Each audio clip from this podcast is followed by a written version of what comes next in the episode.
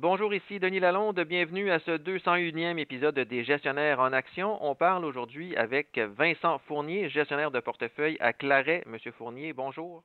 Bonjour. On parle aujourd'hui de régime de réinvestissement de dividendes. Il y a entre autres BMO cette semaine qui a retenu l'attention en disant que dès le second trimestre de son exercice 2024 et jusqu'à nouvel ordre, les actions ordinaires émises en vertu du régime de réinvestissement des dividendes et d'achat d'actions allaient être achetées sur le marché libre sans escompte. J'aimerais d'abord savoir si vous pouvez nous expliquer ce qu'est le régime de réinvestissement des dividendes. Le régime de réinvestissement des dividendes, c'est mieux connu sous l'acronyme anglais, le DRIP. C'est tout simplement un programme auquel on peut s'inscrire en tant qu'actionnaire pas toutes les compagnies offrent euh, le régime, mais pour les compagnies qui l'offrent, donc les actionnaires peuvent s'inscrire afin de recevoir leurs dividendes en actions au lieu de les recevoir en espèces. Donc, grosso modo, quand un, investisseur va s'inscrire à ce régime-là, ben, il se trouve à réinvestir automatiquement ses dividendes dans l'entreprise au lieu d'avoir des dollars qui pourraient donc servir à acheter d'autres titres ou à dépenser dans le cas d'un retraité, par exemple. Et quels sont les avantages du régime euh, de réinvestissement des dividendes pour les entreprises et pour les investisseurs? Bien, en fait, pour l'entreprise, on sait que le nerf de la guerre des entreprises, c'est le cash. Hein. Donc, c'est une manière pour euh, les entreprises de conserver du cash pour financer leur plan d'affaires. Et puis, pour les investisseurs, ben, c'est une manière de réinvestir facilement les revenus, puis de le faire à bon marché. On sait que les intérêts composés de l'argent sur l'argent gagné par les placements, disons. Alors, le dividende, si on choisit de le recevoir en dollars, ben pour faire faire des intérêts composés, ben il faut le réinvestir, il faut racheter d'autres titres pour le faire travailler. Donc, quand on a le régime ou le drip, ça se fait tout simplement, ça se fait automatiquement.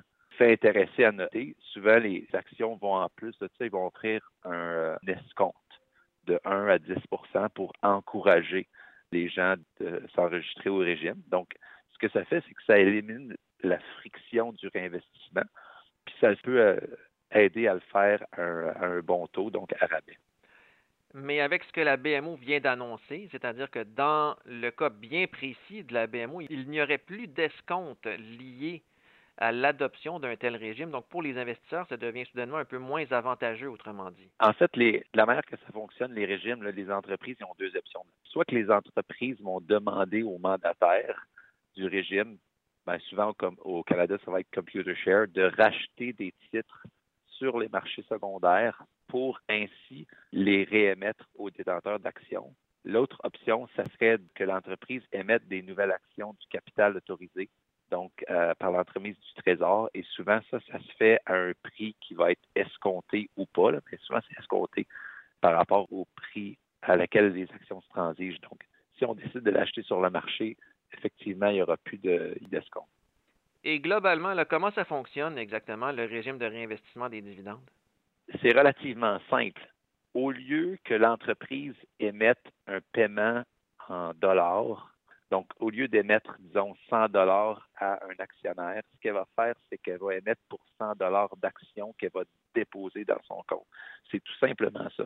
Alors, si on a euh, la possibilité d'avoir un escompte, ben, l'entreprise va émettre pour 100 dollars qu'elle va avoir émise à escompte, donc pour l'équivalent de 105 dollars dans le compte de l'investisseur. S'il n'y a pas d'escompte, l'entreprise, dans le fond, va demander à ComputerShare de racheter sur le marché secondaire des actions.